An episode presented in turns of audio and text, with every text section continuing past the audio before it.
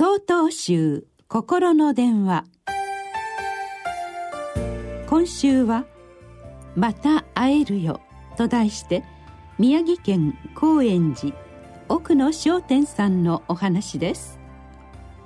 今年もお盆の時期になりました。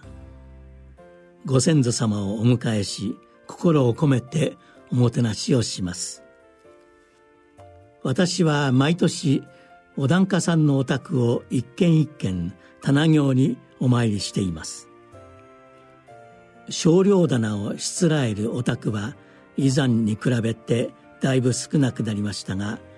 それでもお仏壇の前にマコモを敷いて支度されています。お仏壇の前に座り飾ってある様子を拝見しますとそのお宅によって飾り方が少し違っています。個人様が生前お好きだったものなどお供え物の一つ一つにご先祖様への思いを込めてお供えされています。ある年のことです。15日の夕暮れ時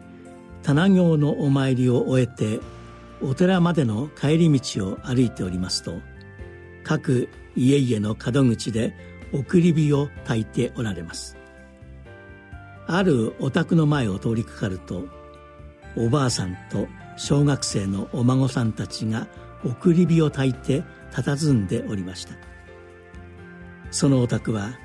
数ヶ月前にお母さんが急な病でお亡くなりになり新盆を迎えられていました。寂しがるお孫さんたちにおばあさんは「また会えるよ」と優しく声をかけながら涙を拭いてあげていましたお盆のお供えの仕方が各ご家庭で違うようにそれぞれの家々でそれぞれの悲しみがあります。その悲しみに寄り添い分かち合い思いやる心があります。そして